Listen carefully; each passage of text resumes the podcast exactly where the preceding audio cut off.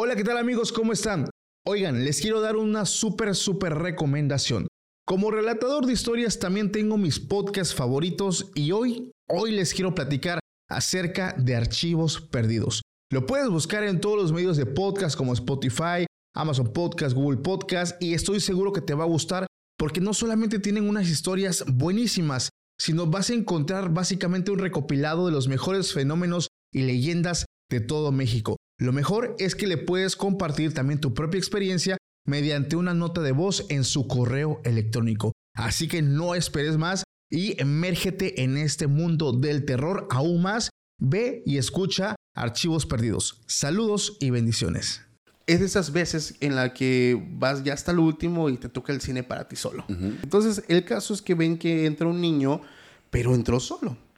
No les llamó la atención. Dice, mi hijo vio al niño y me dice, mamá, pues este niño no trae papá, viene solo, no viene con su mamá. Pues bueno, pasa. Estaban viendo la película, se clavan viendo la película, pero el niño empieza a decirle, mamá, fíjate que el niño está volteando. O sea, el niño estaba enfrente, pero no estaba viendo la película. Se voltea y voltea a verlo a él. Bueno, pasa, ya el niño no le hace caso, le hace caso a su mamá. El problema, Fernando, radica cuando su hijo, ya estando en casa, ya pasando algunos días, le empieza a decir a su mamá, a ella, que empieza a soñar con el rostro del niño. Estábamos platicando en el escenario, estábamos haciendo una entrevista y en la parte de, atrás se oye como si aventaran un tubo. Ok. Y vamos, no había trabajadores del teatro ese día, Sí. no había gente de tramoya, estaba cerrada la puerta de atrás, no encuentras ninguna explicación lógica. Y cuando no encuentras una explicación lógica es donde entra lo paranormal. Exactamente.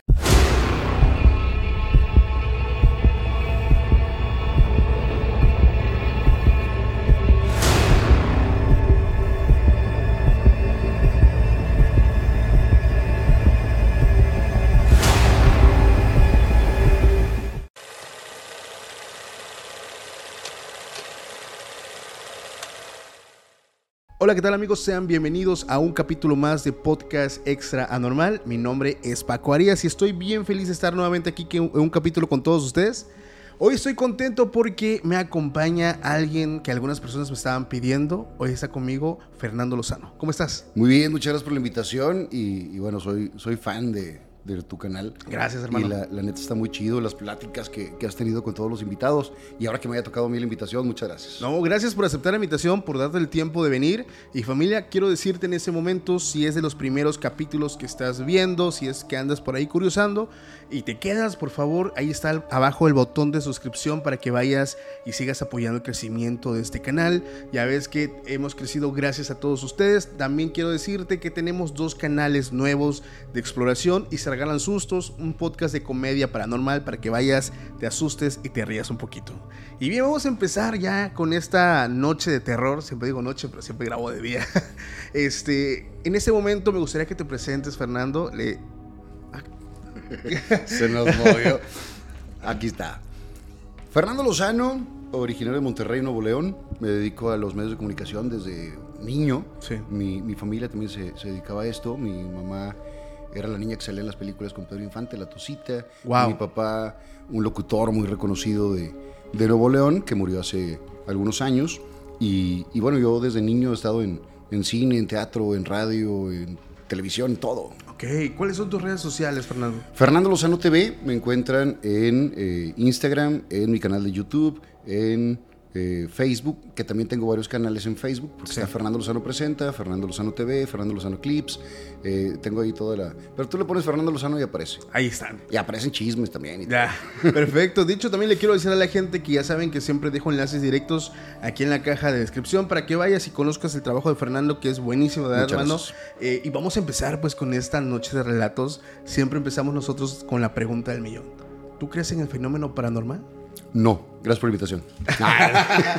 no, por supuesto que, que Ya- creo. ya nos ha pasado. Y no solamente creo, eh, lo he vivido. Ok. Por, por eso, por, por eso, digo, me gusta este tipo de historias, Sí. pero también soy una persona que le tiene mucho respeto Claro. a, a todo esto, Sí. porque estamos muchas veces jugando con cosas desconocidas y, y sí es peligroso. ¿no? Sí. ¿Cuál ha sido la experiencia o la experiencia que te convence de que el fenómeno realmente existe? Híjole, yo creo que eh, de entrada, hace muchos años, 1980, mi hermana mayor, Luz María, cumplió 15 años. Una fiesta muy grande que le hicieron mis papás, todo muy padre. Llegamos a la casa ya de regreso de, la fiesta y esa misma noche en la Ciudad de México asesinaron a un tío. Eh, recibe mi, madre la, la, llamada muy temprano. Cuando el teléfono suena a deshoras, generalmente son malas noticias. Emergencias. Y eh, le, le, dicen esto. Y mi mamá está convencida, estaba, ya murió mi madre, estaba convencida de que esa noche ella tuvo un viaje astral. Okay.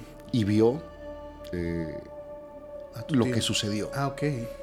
Y entonces desde ahí es, digo, mi madre no tenía por qué mentirnos, no tenía por qué decirlo, pero es muy difícil en ese momento, y más en los años 80, llegar con un eh, investigador o llegar con la policía a decirles que sabe que tuve un viaje astral y yo vi todo. No, si ahorita, la gente lo duda, en ese entonces mucho más.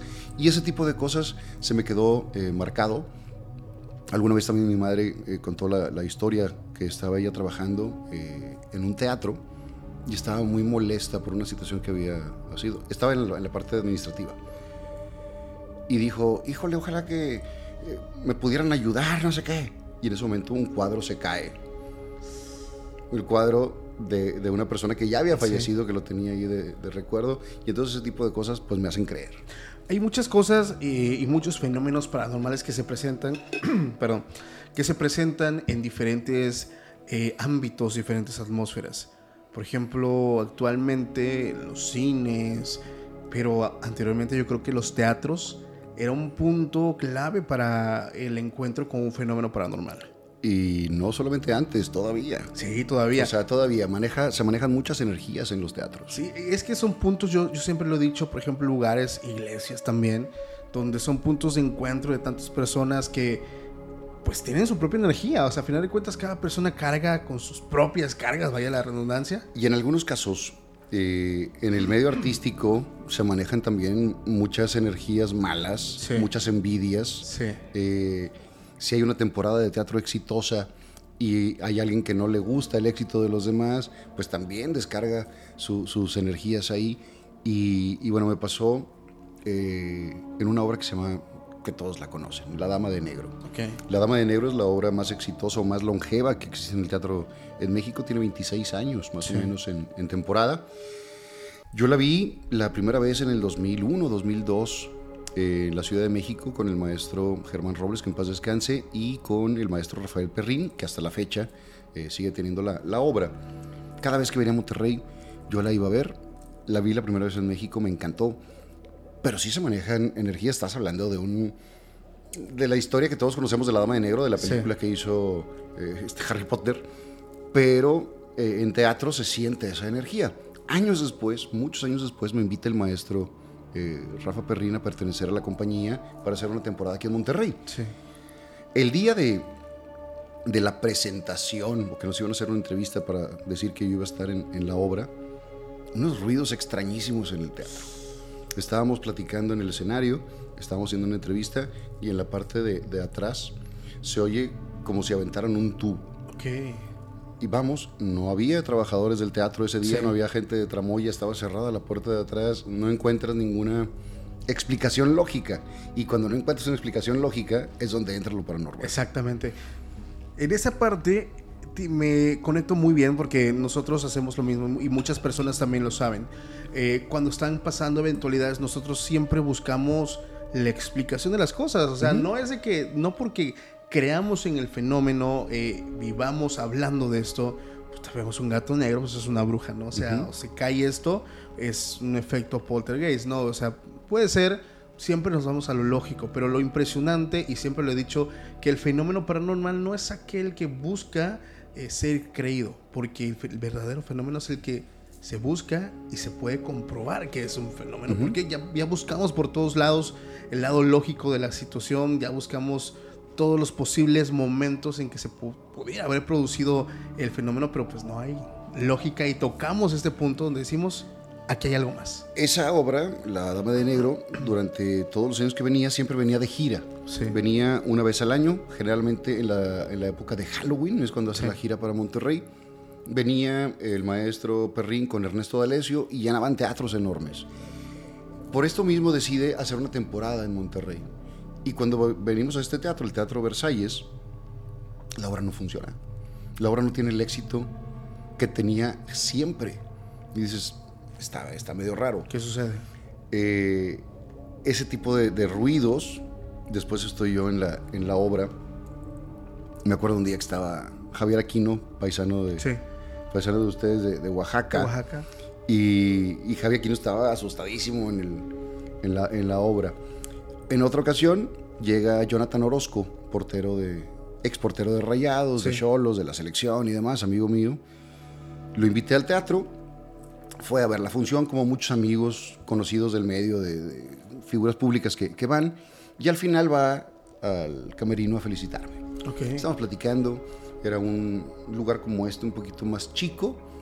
Eh, en la parte de atrás hay un baño, en la parte de, de este lado hay un closet y otro baño. Nos tomamos una foto, una selfie, nosotros viendo hacia el baño y hacia el eh, closet. Ya la subo yo a, las redes y, y pongo gracias por venir a, a, ver la obra, no sé qué, y lo etiqueto. Eso fue un viernes o un sábado. El martes sube en, de la Dama de Negro, de la página de la Dama de Negro, me dice, ¿ya viste lo que hay en el espejo? Y me pongo a ver, a buscar en la foto. Sí. Y veo que se veía como un fantasmita así, Ajá. pero una bolsa de plástico. Y sigo viendo y en el, el, espejo del fondo se ve una figura muy extraña, que te voy a pasar ahorita la... Sí, las personas en este momento van a estar viendo ahí la, la evidencia para que puedan verificar también. Y si, y si la gente que nos está escuchando en Spotify, si un día lo puede llegar a ver directamente eh, ya visual, aquí está la fotografía. Cuando me dicen, la, yo veo esto, Ajá. pero sigo viendo Oye, eso, eso, también se veía bien feo. sí, es cierto. Ve el color. Sí, sí, sí, el blanco, gris pálido. Y este es el baño de atrás. Ajá. Esta, esta persona tendría que estar. Porque aquí está el espejo. Sí, sí, sí. Tendría que estar enfrente de nosotros. Enfrente de ustedes. Para que se viera así. En teoría. Entonces, yo no le encuentro una explicación por el color, por todo esto. Una mujer. Una mujer. No es el maquillaje de la dama de negro no. de, la, de, la, obra. Y entonces cuando me pongo a analizar toda la foto y veo eso, era como la una de la mañana. Uh. Yo en mi casa solo y así que... ¡Ay! Dios. Hablo con Georgiard Rivera, que, que, la conozco muy bien, y le mando la foto. Le digo, sí. ¿qué pasa? Me dice, es una wake o awakeness, una persona que está perdida, que no sabe que murió sí. está rondando por ahí. Y eh, hacemos una... Pues le, le, digo todo lo que está sucediendo. Y me dice, también ahí hay niños que están rondando en el teatro, okay. que no quiere que eh, la gente vaya porque sí. es su lugar de juegos y bla, bla, bla. Total, pues ya a mí lo que me diga, yo, yo si le pones... Eh, pino con esto, yo hice todo para sí. tratar de que mejoraran dulces, porque me dijo, le gustan mucho los dulces, no sé qué. Y las, las ofrendas. Ajá y para tratar de que, de que estuviera más tranquilo Ajá. el lugar eh, en el teatro. Y, y, bueno, así estuvimos un, un ratito más, pero sí está, se sentía la energía muy fuerte. E, Esa parte es lo que a mí me, me ha impresionado muchísimo. Por ejemplo, personas que no, por ejemplo, tratan con el tema paranormal, están en sus propios rollos, por ejemplo, ustedes están trabajando, están en la obra, pero están siendo pues víctimas de, de ese tipo de experiencias. Recuerdo mucho, eh, digo, no lo no tenía mencionado o pensado mencionarlo, perdón, pero recuerdo que había también una, un programa muy famoso en México, eh, yo creo que en toda Latinoamérica, el Chavo del 8. Sí. Eh, recuerdo que hubo una declaración que una vez dieron algunos eh, actores precisamente de un capítulo que me parece que no salió o, se fue muy poco reproducido, donde eh, ellos estaban trabajando, pero empezaban a tener durante las grabaciones pequeños pequeñas situaciones extrañas, o sea, las cosas se caían de lugar cuando no tenían que pasar, eh, veían sombras o incluso se decía de que había una persona que no era de la producción, no era parte de nadie, pero que andaba rondando. Entonces hay un capítulo me parece donde se logra ver, se logra filmar, pero todos se sacan de onda porque digo, o sea, uno pues, conoce a sus compañeros, conoces quién trabaja contigo, entonces ves a un cabrón que nunca lo has visto y dices, este güey, ¿de dónde sale? O sea, este tipo de fenómenos que suceden de forma fortuita, de forma tan repentina, y dices, o sea, es que aquí hay algo, o sea... Sí, está cañón. Aquí en esta obra de La Dama de Negro eh, éramos tres actores. Sí. Eh, dos hombres y una mujer que hace el papel de la Dama de Negro, que tiene algunas apariciones, que se aparece entre el público, que es parte de- del suspenso y el, y el terror que, que maneja la obra.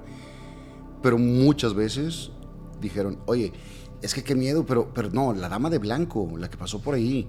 Y dices, no hay ninguna Dama de Blanco. Uy, Y a mí me tocó ver alguna ocasión eh, como espectador. Sí. Yo conozco todo lo que sucede atrás. claro. Y, y la sigo viendo y disfrutando, ya sabiendo los efectos, ya sabiendo cuándo son los, los momentos de tensión Sí. o de terror. Y yo vi en una obra de La Dama de Negro a una mujer de blanco pasando y dije, ah, su ma-". Dices, esto no es, Esto no es normal. esto no es normal. Esta situación, fíjate, eh, va mucho más ah, de fondo eh, en temas no solamente de historia. ¿Por qué digo esto? A veces en los lugares, y esto lo hemos mencionado muchísimas veces, pasan situaciones que no tenemos en cuenta y, son, y se vuelven lugares que yo les llamo lugares sellados, lugares donde ya pasó una situación, lugares donde precisamente esta persona que, por lo que entiendo, es una persona que entiende el fenómeno paranormal, que te dijo que son situaciones o espíritus que no saben que ya no están eh, con vida, que se sienten atrapados, que están encapsulados en un espacio-tiempo, arraigados ahí a estar ahí por... Por la eternidad, hasta por la que eternidad salve. o hasta que alguien llegue y, y logra hacer que trasciendan, pero se van manifestando. Eh, ¿Este aspecto tú crees que puede afectar tanto, bueno, ya vimos que sí afecta a, a personas que trabajan, actores, actrices, pero también puedes o piensas que puedan afectar a- al público en general? Yo creo que el público a lo mejor es la sensación, Sí. eh, no a los que van, sino simplemente que, que no haya una atracción Sí. para ir al teatro. Claro. Eh, ¿Por qué pregunto esto? Lo que pasa es que hay cierto... Bueno, esto, eso que te voy a contar tiene que ver con esto. Una persona pasó algo muy similar, pero no fue en un teatro, fue en un cine. Digo, son situaciones que comparten cierto tipo de... de- de- Espectadores, Espectadores, espectadores. exactamente. Entonces, dentro de los cines también pasan situaciones pues, que tienen que ver con, con el lado paranormal. Pero... eh, si nosotros nos metemos a indagar en el cine es- es, pero para los empleados. Pero una persona le pasó siendo espectador. Sobre todo empezó porque él lleva a su hijo a ver un estreno. De hecho, no tiene tanto. Fue una película, se me fue el nombre, pero fue una película para niños que tiene como dos años que salió. El caso es que lleva a su niño al cine. Es de esas veces en la que vas ya hasta el último y te toca el cine para ti solo. Entonces está genialísimo porque estás ahí, eh, pero ven que entra un niño solo también al cine.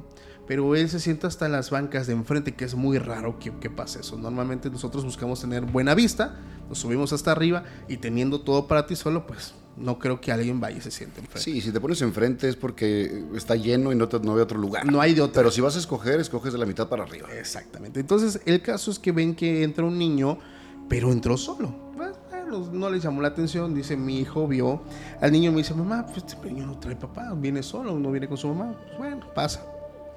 Estaban viendo la película, se clavan viendo la película, pero el niño empieza a decirle, mamá, fíjate que el niño está volteando. O sea, el niño estaba enfrente, pero no estaba viendo la película. Se voltea y voltea a verlo a él. O sea, se la pasa volteando hacia atrás. Y su mamá le dice, hijo, no le hagas caso. O sea, a lo mejor, pues no sé, a, lo mejor se metió a la sala y, su- y sus papás están en otra sala, que también suele pasar. Entonces, pues no le hace caso a final de cuentas, pero el niño seguía diciendo que ese niño de enfrente lo estaba mirando y lo estaba mirando. Bueno, pasa, ya el niño no le hace caso, le hace caso a su mamá y se quedan viendo la película. Llegan a una parte de la película donde hay intermedio que cortan la grabación para que vayan al baño o van a, a A la comprar a la dulcería y eso. Pero es donde se dan cuenta que el niño que estaba enfrente ya no está. Entonces ellos, o sea, me dice su mamá, pues obviamente yo dije, ok, fue un niño que se vino de otra sala y pues bueno, ya se fue, ya lo sacaron. pues hasta ahí todo normal, ya cualquier persona ya no le hace tanto caso. El problema, Fernando, radica cuando su hijo, ya estando en casa, ya pasando algunos días, le empieza a decir a su mamá, a ella, que empieza a soñar con el rostro del niño. Entonces es cuando, digamos, la cosa ya es un poquito diferente, porque ya no es una situación que terminó, sino una situación que continúa. Su mamá le empieza a decir, pues, que es un sueño, que no le haga caso, o sea, como todo, ¿no? Buscamos la parte, pues, lógica de todo, Claro. evadirlo, ¿no? El problema, Fernando, es que el niño no solamente pasa de soñarlo, sino que empieza a despertar a su mamá y a su papá diciéndole que el niño ya lo ve dentro de, De la casa. de la casa, de su habitación. En una ocasión pasa que estaba una noche lloviendo, había muchos truenos, muchos lámpagos, eh, pues él dormía en su habitación solo, su papá estaba en el cuarto de al lado con su mamá, pero el niño llega a la habitación de ellos diciéndole, ¿sabes qué?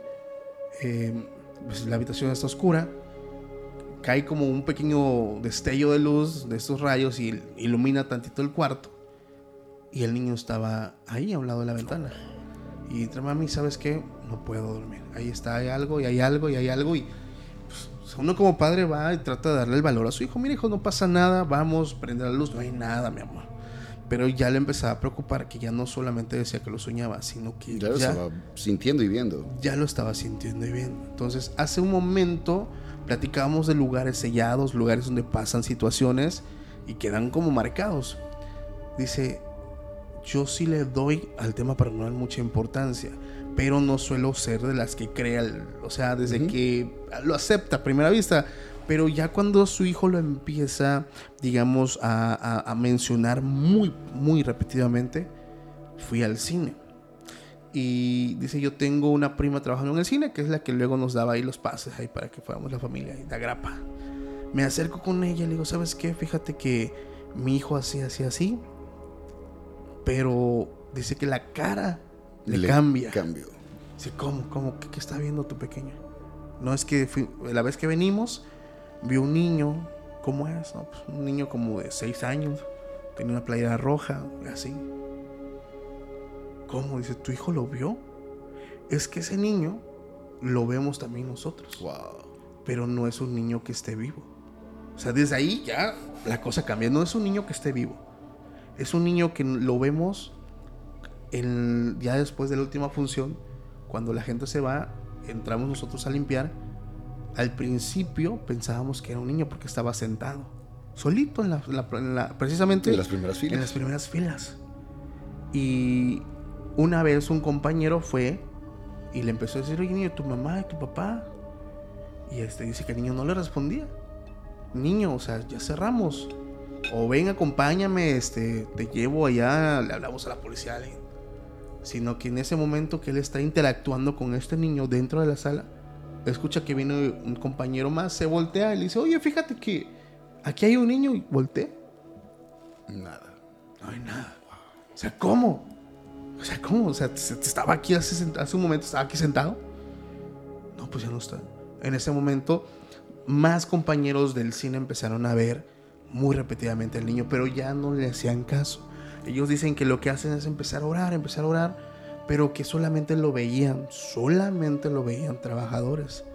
Nunca había pasado Con público. con un público. Pero en ese caso, con otro niño, más o menos de la misma edad. Su niño igual tenía entre 6 y 7 años. Y en este caso, por ejemplo, que dices que es un lugar sellado, ¿tiene la manera también de, de transportarse a otro lado? Es que la situación es sí. ¿Cuándo? Cuando eso se te logra pegar. Ok. ¿Por qué? Son, hablamos de entidades que están encapsuladas, están atrapadas. Ujú. La única forma de poder salir, Que se vayan contigo. que se vayan contigo. Entonces, normalmente un adulto lo puede Como ver. la película, ¿no? La de Están entre nosotros. Ajá, sí. Ujú. ¿Por qué? Porque ellos buscan con quién. Siempre se van a ir con el más débil, con, con- con la persona más vulnerable. Entonces, si ponemos en comparación un adulto con un niño, niño Que a lo mejor no solamente más débil, sino más puro, más ¿no? puro. Sí, siempre les va a llamar más la atención. Hay personas que, adultos que pueden ver este tipo de manifestaciones, pero los niños son, po- por, la pureza, por la nobleza, por la inocencia, vienen hasta los amigos imaginarios. Yo, yo estoy convencido de que los niños, o en general, los seres humanos, tenemos más capacidades de las que usamos. Sí. Y que a base de la educación que nos dan vamos cerrando esos canales que podemos tener la percepción. Exacto. Porque de niños tenemos el amigo imaginario que realmente no sabemos si es imaginario Uy, o solamente los niños lo pueden ver. Si te contara, hermano, lo que ha sucedido con amigos imaginarios, es que hay un punto, eh, todo es a base de la intención. Si tú, por ejemplo, yo le doy la intención a esto, para mí es un adorno, está aquí. Pero ¿qué pasa si yo empiezo a hablar con él? Le empiezo a poner una velita, le empiezo a poner una ofrendita. ¿Qué, qué crees que sucede en ese momento? Claro, va a ser un pararrayos y va a recibir todo. le estoy dando toda la intención del mundo. ¿Por qué? Porque hay entidades que están atrapadas buscando luz. O sea, si tú le pones una vela, si tú le pones esto, le- le- les llamas, los estás atrayendo. Por supuesto. Y es donde se crean estos famosos objetos malditos, los muñecos malditos, situaciones que salen de toda lógica, pero que están pasando ahí. ¿Qué pasó siempre con el niño el de la casa? Allá voy. Ellos empiezan a ver que, o sea, ya cuando su mamá se entera de lo que está sucediendo, de que saben que ya es un fenómeno que es visto, es que ella sí vio al niño, es que dice, es que yo sí lo vi, pero no se vio como un niño piel gris, o sea, como el fantasma, no, se veía como un niño normal que estaba sentado. Afortunadamente, por parte de la, de la familia de su papá, hay personas que se dedican al tema espiritual. Al niño le tuvieron que hacer un despre- desprendimiento en dos sesiones. Ok. En la primera, eh, el niño entra en un trance hipnótico donde es, eh, digamos, no es velado, pero es este, es llevado a cabo con un ritual. Y la entidad habló por medio del niño, diciéndole, o sea, el niño básicamente dijo por qué estaba ahí, que llevaba mucho tiempo ahí, que, o sea, esa historia que él contó trasciende esos años actuales. Estamos hablando de un niño que vivió hace más de 100 años. O sea, por eso hablamos de los lugares sellados. El niño había perdido la vida de forma trágica por medio de unos amigos que lo desviven, que es la palabra que ocupamos aquí. Y pasan los años, llega la construcción, pero el lugar ya quedó con esa, digamos, con esa carga negativa ahí. Entonces, al niño hay un problema con este tipo de entidades. Cuando se adhieren a uno, es muy difícil, muy difícil es- ese desprendimiento, sí. Entonces, eh, es por eso que a veces incluso los mismos exorcismos, estos, estos, estas ceremonias espirituales son muy complicadas porque el espíritu no quiere dejar. ¿Por qué? Porque es como que sale de ahí y vuelve otra vez a su, como su prisión y vuelve a estar ahí hasta que no trasciende. Entonces es por eso que es muy difícil hacer un desprendimiento de esa índole. Sí, está muy cañón. Yo me acuerdo de, de Chavo, cuando estaba en la preparatoria. Eh, la típica que empiezas con los amigos y platicando y que la ouija y que empiezas con todo esto. Íbamos nosotros de muy valientes Sí. a panteones, íbamos a... Ah, ¿fuiste a Panteones? Sí, claro. Iba con la raza, nos íbamos en la, en la hora libre, en el, en el receso, nos íbamos a panteones a jugar y, y le empezábamos a mover y todo este rollo. Muchas veces sientes como que el otro lo está jalando o, o sientes que tú lo estás llevando Sí. En diferentes ocasiones. En una de ellas estábamos a la falda de un cerro. Eh, éramos dos personas nada más. Estábamos sentados en medio de- del, del cerro, literal. Y estaba como diciendo cosas como que sin sentido. Preguntas. Decíamos preguntas, pero contestaba cosas raras. Y en una, en una ocasión nos pone araña. Y así como que, ah, ¿qué tiene que ver araña? Y le, le digo a este, ya vámonos, güey. Y estamos recogiendo. ¿No sentías miedo? Eh, pues estaba como que eh, muy vale- envalentonado, pues estaba chavito Ya. y no, y no mides la- como lo que estás, Sí, con lo que estás metiendo. Y cuando estamos recogiendo, venía una tarántula. No, Entonces- manches. Y digo, ah, cabrón, ahí estaba lo de, Sí, sí, lo, sí. lo de araña. Y dices, ay, cabrón. Digo, me pongo chinito porque me, me acuerdo del momento. Y en ese momento, cuando vimos la araña, ahí sí, córrele y dices, Ya. ay, cabrón, no, no, no le rasques donde no sabes. Es que mira, eh, la Ouija es un tema que me encanta. Digo, una vez ya lo jugué. bueno, como tal no fue Ouija, fue un juego de, de vasos, de respuestas de sí, ¿no? Pero básicamente es evocar un espíritu, eh, atraparlo y que te conteste, básicamente. Pero, ¿tú piensas que es peligroso jugar la Ouija? No sé. No sabes. No sé, pero sí, lo que sí sé es que te estás metiendo con energías que pueden ser buenas o pueden ser malas. Sí. Te voy a contar algo que nos contó una persona que le conocen como el Chilango, que le mando saludos al Chilango hace tiempo. Eh, desde aquí, no, desde aquí, de Ciudad de México, es de Ciudad de México. Estoy en Monterrey, es, es la costumbre. Entonces, él eh, conoce a una chica en su barrio y empiezan a salir, se hacen novios. Pero ahí te va. La cuestión es que ellos desde antes de hacerse pareja, hacerse esposos, eh, ella siempre jugaba la Ouija. Pero yo he entendido algo, Fernando, acerca de la Ouija. La Ouija es una entidad, o sea, lo que hace la Ouija es evocar un espíritu, ¿sale? Eh, no es el mismo. Si yo saco una Ouija y la juego ahorita y una persona de lo que nos está mirando también lo hace, son espíritus diferentes. O sea, Claro. no es lo mismo. Y como te puede tocar alguien que esté muy tranquilo, te puede Eh. tocar un, un oscuro totalmente. le acabas de dar al clavo. Esta persona empiezan a evocar, pero la situación es que lo que evocan es una situación muy negativa, una entidad muy oscura. Pero eh, dice, yo nunca jugué con ella. ¿Por qué? Porque pues a mí no me gustaba, pero pues ella jugaba con su amiga. En deducción, cuando él entraba a jugar, esta cosa le decía a ella, yo no voy a jugar con él, no me cae bien él entendió algo que suena absurdo. Pero esta cosa se, Quería con ella. se ponía celoso. Claro. Es neta, es- eso, eso me sacó la, me sacó de onda. ¿Cómo, cómo se va a poner celoso, güey? Y es que me dices que ella ya tenía adicción al juego. O sea, ya no lo jugaba tan solo de día, lo jugaba de noche, antes de dormir. O sea, ya era una situación neta de que. O sea, así como si revisaras el Face, güey. Sí, O sí, sea, sí, estaba a- adicta totalmente.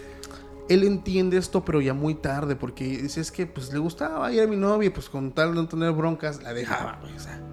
Pero cuando yo quería entrar, o sea, dejaba de contestar. Y decía, no, hasta que no se vaya.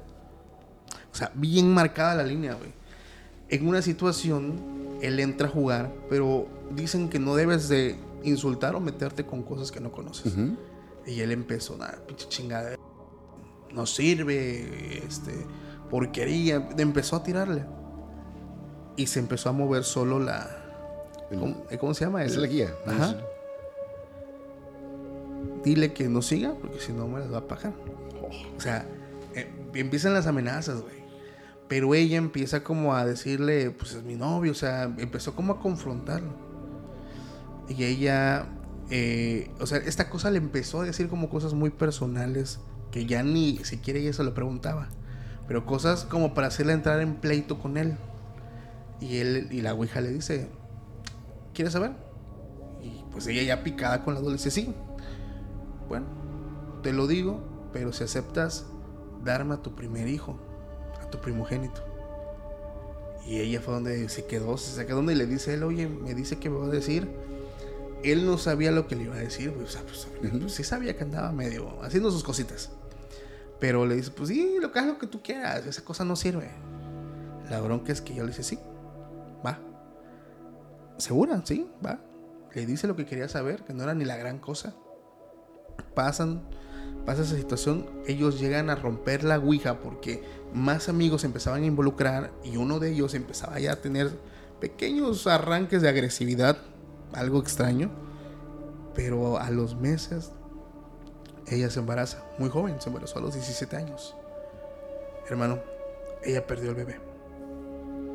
Y no es hasta cuando están en una plática de amigos, sale la, La historia. la historia, sí es cierto. Esta cosa me pidió a mi primer hijo. O sea, qué tan poderoso, qué tan, no sé, qué tan tanta influencia puede llegar a tener un espíritu de una tabla Ouija para poder tener control sobre tu vida. Eso es una situación de mucho cuidado. Sí, por eso hay que tener ahí sí mucho respeto. Sí. Y, y en ese momento, cuando yo la jugaba y demás, te digo, estás chavito, no mides riesgos. ¿Qué edad tenías? Sí, como 16, 17. O sea, Lo de, cosa que andamos en la vida loca, ¿no? De que, sí, ah, que pues te- vamos, te vale vamos. madre y crees que todo lo sabes y todo lo puedes.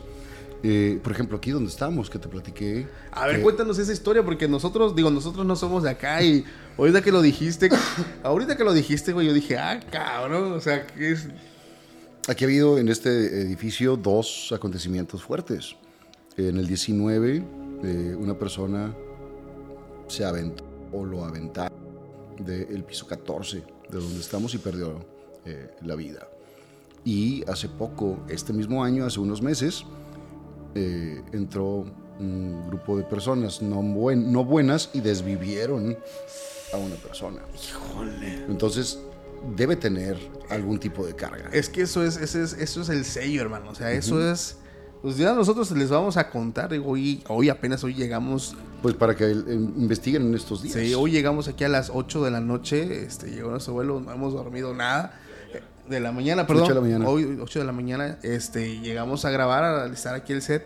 Pero sí, bueno, no sé si te diste cuenta, pero ya afuera se siente algo, se siente como un aire, digo, adicional al clima, es, es como un airecito extraño que, que lo sientes por todo el cuerpo, algo muy frío. Y creo que pasa lo mismo, porque es un edificio grande, Sí. donde hay mucha cantidad de gente. Sí. Eh, van pasando de los que vienen y rentan, o de los que viven aquí, inquilinos van, inquilinos vienen, se van acumulando todo tipo de energías. Y es que no sabes la, ahora sí que las prácticas de algunas personas. A nosotros nos pasó en Ciudad de México. Llegamos y rentamos un departamento en Polanco. Eh, pues una zona bastante pues, pa- padre de, de- de Ciudad de México y cara también. Y yo nunca pensé llegar a un depa. O sea, estuvo bien chistoso, güey, porque el depa está, está bien chido. güey. Hermoso, la vista hermosa. Ves ahí los edificios corporativos de marcas y está impresionante la sala. Pero tenía... Espérate, cabrón. eh, ahí había dos cuartos. Ah, ahí en ese entonces estaba él y mi hermano. Porque en un cuarto había dos camas. Y en el cuarto principal dije, pues a huevo, yo me quedo ahí, una 15 Soy la estrella. Ahí me quedo. ahí me quedo, Soy la cabrón. estrella del podcast, yo me quedé ahí. Y entonces ya fue que ellos entran a la habitación, dejan las maletas, güey, yo voy entrando en el mío, cabrón, abro la puerta. No manches, hermano. Cuando entré, eso ya lo conté una vez, había un cuadro, un entelado del tamaño de una pared de un macho cabrío, este, así tipo Bafomet, Ay, cabrón. negro, güey, con unas astas en forma hasta de como de cruces. No, man. Una cosa de que cuando yo entré, digo, güey, no, te chingas, Y cabrón. ustedes lo habían rentado por Airbnb. Por Airbnb, güey, o sea. Y dice este vato, no, te chingas, güey. Dijiste que te quedas. Ande la estrellita. no, pues ya valió más. Te lo juro, cabrón. Este. Tenía una, una vista hermosa, eso sí, pero no, no, no, no quería No sabes lo que hicieron No, ahí o qué no, sucedió cabrón, o sea, ahí. o... ¿Qué hace eso ahí, o a quién le rascan las energías ahí. Ahorita que dijiste Polanco, eh, hace muchos años vivía mi madre y íbamos a... Ella tenía que ir a la Ciudad de México, me pidió que la acompañara. Y en ese entonces eh, Tatiana y su mamá tenían casa en Polanco, en la Ciudad de México. Ok. Y platicando, son, eran muy amigas. Y mi tía Dianita le ofrece la casa a mi mamá. Se quédense ahí sin ninguna bronca, nada más. Pues dice, hay ahí una persona que hace ruiditos y demás. Pero no pasa nada, es buena. mi mamá, eh, con todo lo que le pasaron, no, no que fuera escéptica, sino que era realista. Hay cosas que sí eh, suceden y hay cosas que le encuentras la explicación más lógica posible. Sí. Total, vamos a la Ciudad de México, entramos, una casa muy bonita, tenía un piano, unas escaleras de medio caracol, madera, bla, bla, Sí. bla. La primera noche eh, se sentía energía así, Se sentía pesado. no pesado, se sentía diferente, Ajá. no, no mal, porque no, era, no, no se sentía malo. Ok. Creo que también tenemos esa bronca. Eh, desde muy chavitos empezamos a cerrarnos con, con esas sensaciones. Sí. Y, y hasta que el mismo cuerpo dice, yo no recibo información, le vamos quitando esa, esa antena. Pero es muy fácil cuando tienes esa sensación que conoces a alguien, se siente en el estómago y dices, esta persona, Sí, y ¿qué aquí no. Y hay otras personas que tienen una muy buena energía Ajá. y con las que haces empatía. Total, estábamos ahí. Y la primera noche, estoy yo en el cuarto, mi mamá en un cuarto, yo en otro cuarto, y las escaleras. Pisadas. Entiendo y trato de entender la parte lógica que las casas viejas hacen ruidos, Sí. la madera Cruje. genera ruido, pero cuando escuchas que ese ruido es Se va moviendo. se va moviendo y va subiendo porque Sí. vas escuchando, dices, ah, su m-". O sea, ahí sí sientes que se te cierra el corazón. Pero es que eso es, o sea, eh, le acabas de dar el clavo. Porque una cosa es que cruja aquí o genere un ruido, pero que genere.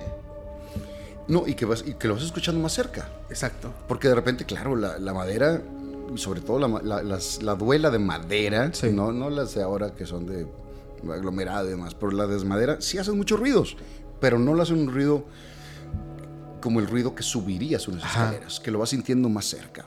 De repente el piano se escuchaba una nota así. Y yo me acuerdo, y ay, cierro los ojos y me acuerdo así de, de la casa. Y en la parte de arriba había como una sala de estar y tenía como dos pasillos. Mi mamá, paz descanse, era una persona muy impuntual. O sea, siempre, eh, no que tratara de llegar tarde, pues siempre se le hacía tarde. Ella estaba del lado izquierdo y yo le estaba apurando para su compromiso. Y le decía, madre, ya vámonos.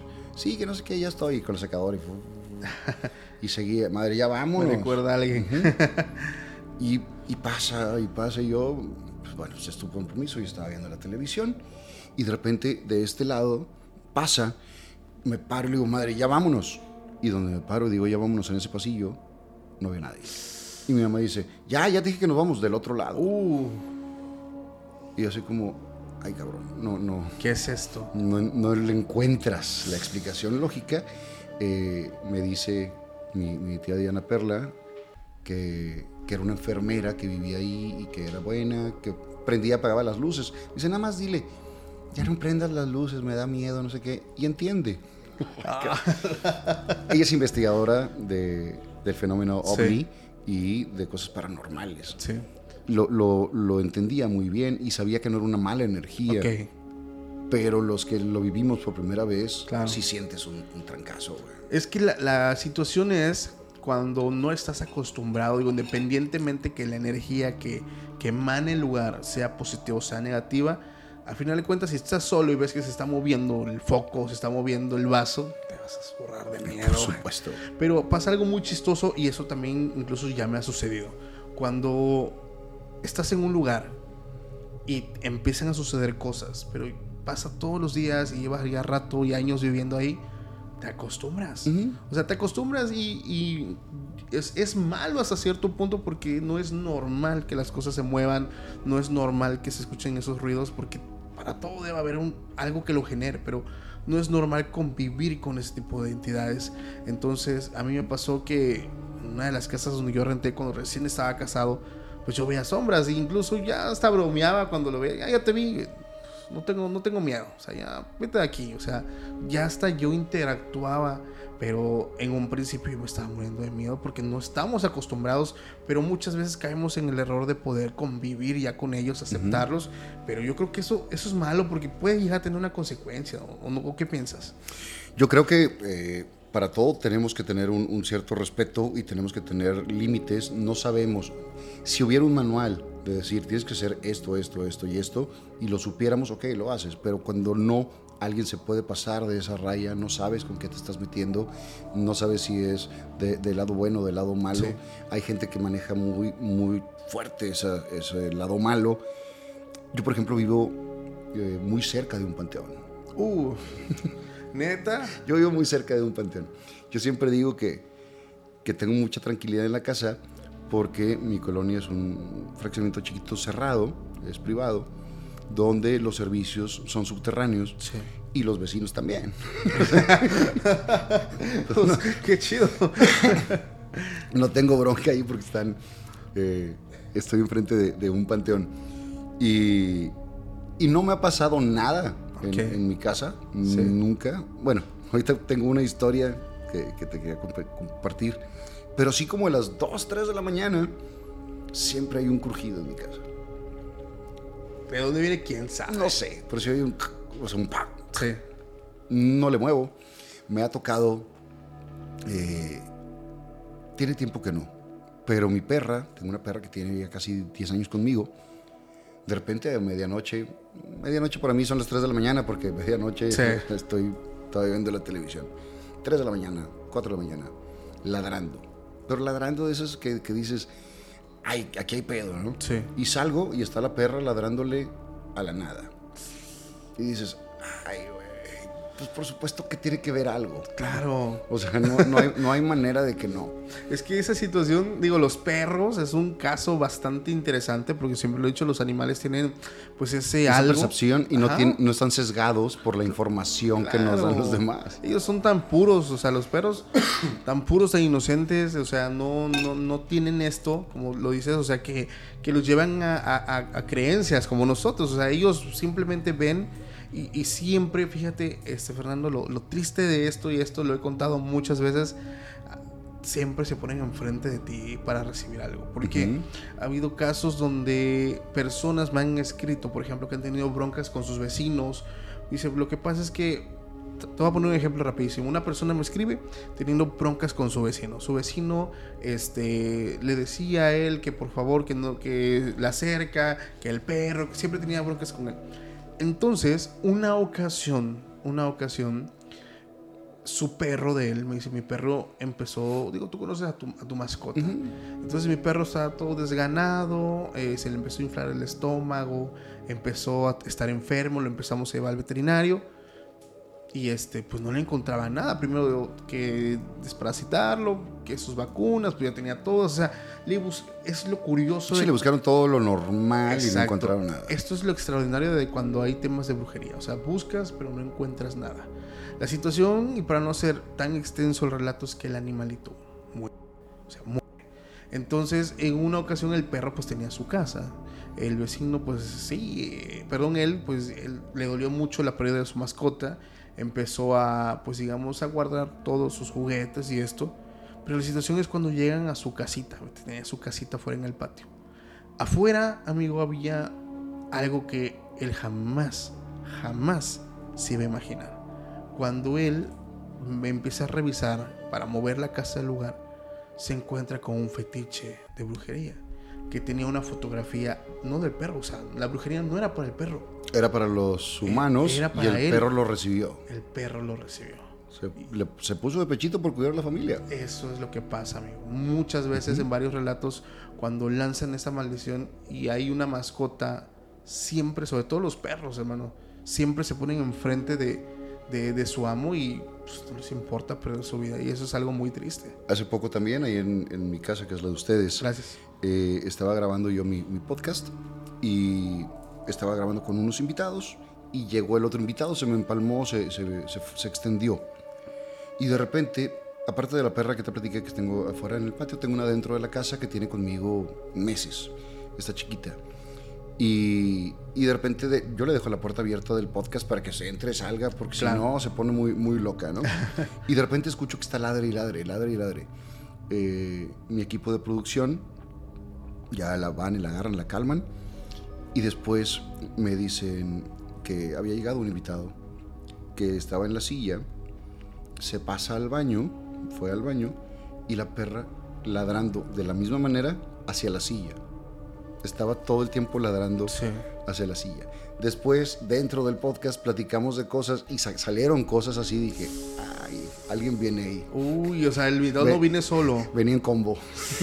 Yo que venía en combo. Fíjate, Fernando, que eh, bueno, al menos esa fue una de las situaciones que a mí me orilló a cambiar allá donde dices tu casa, en Tuxtepec. Igual tenía yo el estudio en mi casa, pero pues yo tengo mi hijo, está, está bebé.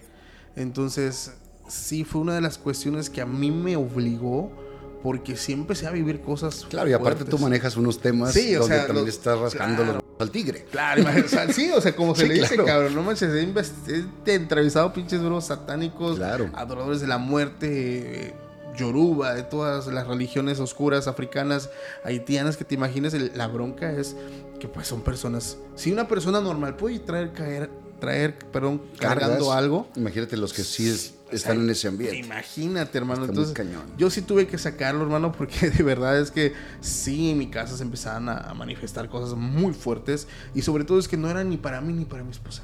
Sí, hay que cuidar al niño. Exactamente. Dijera el dicho por ahí, uno como quiera, pero pues, Las criaturas. es un tema Por bastante supuesto. interesante. Hermano, algo Y otra, y otra que te iba a platicar, A ver. que dije de la, de la casa. Mi madre murió en el 2014. Ok. Estaba yo eh, trabajando eh, en un auditorio aquí en, en Monterrey. Estaba conduciendo un evento y tengo el podium. Estaba una chica conmigo eh, conduciendo y tengo el celular eh, puesto en el, en el podio. Me marca mi hermana la mayor y rechazo la llamada porque estoy trabajando en ese momento. Y entre que hablaba la chica, no sé qué, le contesto, estoy trabajando. Eh, ¿Qué pasó? Lo lee y me vuelve a marcar. Entonces dije, aquí hay pedo. Claro. Agarro el celular y me salgo de escena. Contesto y me dice, mi mamá, que está en Guadalajara, que se siente muy mal, que está mal, no sé qué, ahorita te marco. Me regreso, sigo en la conducción ya alterado y me vuelvo a marcar a los tres minutos. Salgo y me dice, mi mamá ya está descansando, se murió. Eh, aviso ahí que, digo, eso de que el show tiene que continuar y demás, sí tiene que continuar, pero tampoco pasaba nada si me iba. Claro. Eh, hablo con los organizadores, le digo, me voy, murió mi mamá. Y me voy a la casa de mi hermana la mayor, eh, que vive aquí en Monterrey. En ese momento mi otra hermana, la, la de en medio, Maru, vivía en Guadalajara y mi mamá se acababa de ir a vivir a Guadalajara para estar más cerca de, de su nieto más chiquito en ese entonces. Ahorita es un pelado, güey. Estuvimos platicando, hablábamos con, con, Maru para ver qué íbamos a hacer, si traíamos el cuerpo, si lo incinerábamos allá y traíamos las cenizas, todo lo, lo relativo cuando pasa este tipo de cosas, ¿no? Con el shock que traes. Y no voy a dejar de mentir la gente, cuando, cuando alguien muere, te pones muy triste, te pegas, no sé qué, pero de repente te acuerdas, ¿te acuerdas cuando hizo de no sé qué, y hizo una anécdota y te ríes? Y dice mi hermana la mayor, yo una vez le dije a mi mamá que si se moría, que me jalara las patas. Mamá, dice, si me estás escuchando, no me jales las patas porque me va a dar mucho miedo, dice ella. Y digo yo, no hombre, con que aviente algo nos damos cuenta que está bien. Ahí pasa eh, como a las 2, 3 de la mañana, me voy a, a mi casa. Al día siguiente estaba la señora que me ayuda. Entonces, en ese entonces no estaba en la televisión, me podía levantar tarde. Me despierto y le dejo mi cuarto para que haga el cuarto y me voy a un cuarto que tengo, eh, que es de televisión. Tengo memorabilia colgada, me gusta coleccionar memorabilia, entonces tengo cuadros firmados por actores, artistas, pelotas y demás. Pongo la televisión simplemente para para pasar el tiempo. Claro. Porque mi mamá apenas la estaban incinerando en Guadalajara y hasta el día siguiente iba a ser los servicios aquí en Monterrey. Yo estoy sentado viendo la, la, televisión perdido y en mi espalda me cae una pelota. Una pelota que igual te voy a enseñar la foto, igual se las mando, eh, que estaba metida en un cuadrito. Esta. Ajá. Tenía no sé, eh, yo llegué el 2008 para el 2014, seis años.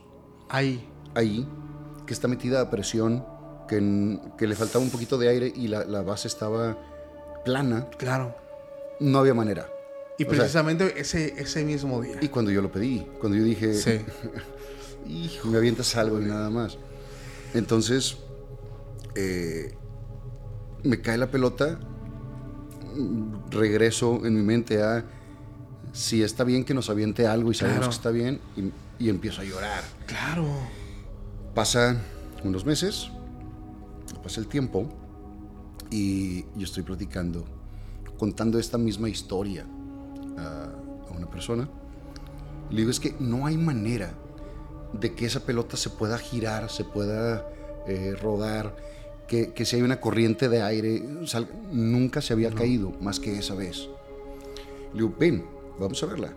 Abro la puerta y la pelota está en el piso. Otra vez. Esa misma pelota.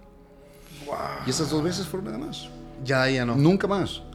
O sea, digo, qué padre porque eso fue un mensaje, hermano. Yo lo recibí así. Clarísimo. Yo lo estoy recibiendo así. Y cuando estoy volviendo a platicar esta historia, que se vuelve a caer la misma pelota. Wow. Después platicando con, con gente que, que, le sabe, dice que cerca de los aniversarios luctuosos o en los cumpleaños o así, como que les dan permiso como de... Una escapadita. Una escapadita como para decirles aquí estoy. Y, y bueno, esa, esa me, Más que un susto, fue una tranquilidad y un alivio, de decir gracias. Es que hablamos en, en, digo, muchas veces pensamos que el fenómeno paranormal siempre debe ser malo, siempre debe ser una experiencia de miedo, pero este es un fenómeno que nos deja de ser paranormal pero es de los bonitos, o sea, es de las experiencias que todo mundo quisiera tener, el poder tener la certeza, digo, en este caso, así como tú recibes el mensaje, yo lo recibo bien claro también, o sea, y sobre todo la explicación que hay detrás de, o sea, cuántos años llevaba ahí, o sea, es imposible, y precisamente después de que tú lo pides, es como si el mensaje hubiera sido escuchado también. Totalmente. Y, y una respuesta de aquí estoy, estoy bien pero pues no te espantes, pero pues estamos bien. Oye, qué impresionante, Fernando. No, no, no, no, no, tengo otra rápida. Dale, otra dale, rápida no, antes de dale, irnos. dale, dale, tú Estábamos también un día platicando con una amiga. eh, yo me fui barman hace muchos años también en, Ok. en- en bares aquí de, en un bar de aquí de Monterrey. Y total, había preparado unas bebidas y demás. Y le digo, había platicado también esta misma historia pasada. Le digo, madre, eh, si, esta, es- si esta me conviene, si esta muchacha me conviene, dame una señal. Si no me conviene, eh, avísame. Jugando. Sí, claro. Estamos platicando. Y el, el shaker, así, brincó la tapa. No manches. Y le dije, ¿sabes qué? Se parece que no me convienes. No, Y efectivamente no me convenía. no manches, bro. Las mamás nunca se equivocan. Las y, mamás y, más si no están en este plano. güey. No manches, güey. La- las mamás cuidándonos a pesar de, todos de lados. todos lados, hermano. Qué hermosas experiencias, Fernando, de verdad.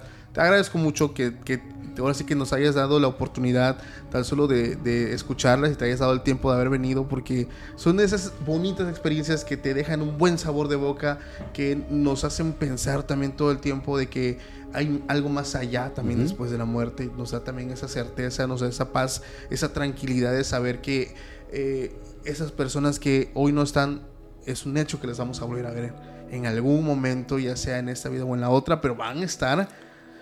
Y agradezco también que mis experiencias, la mayoría son positivas. Claro. O sea, dentro del, del plano donde lo estamos viendo, no son malas. O sea, Claro. no, no me ha tocado algo así tan fuerte.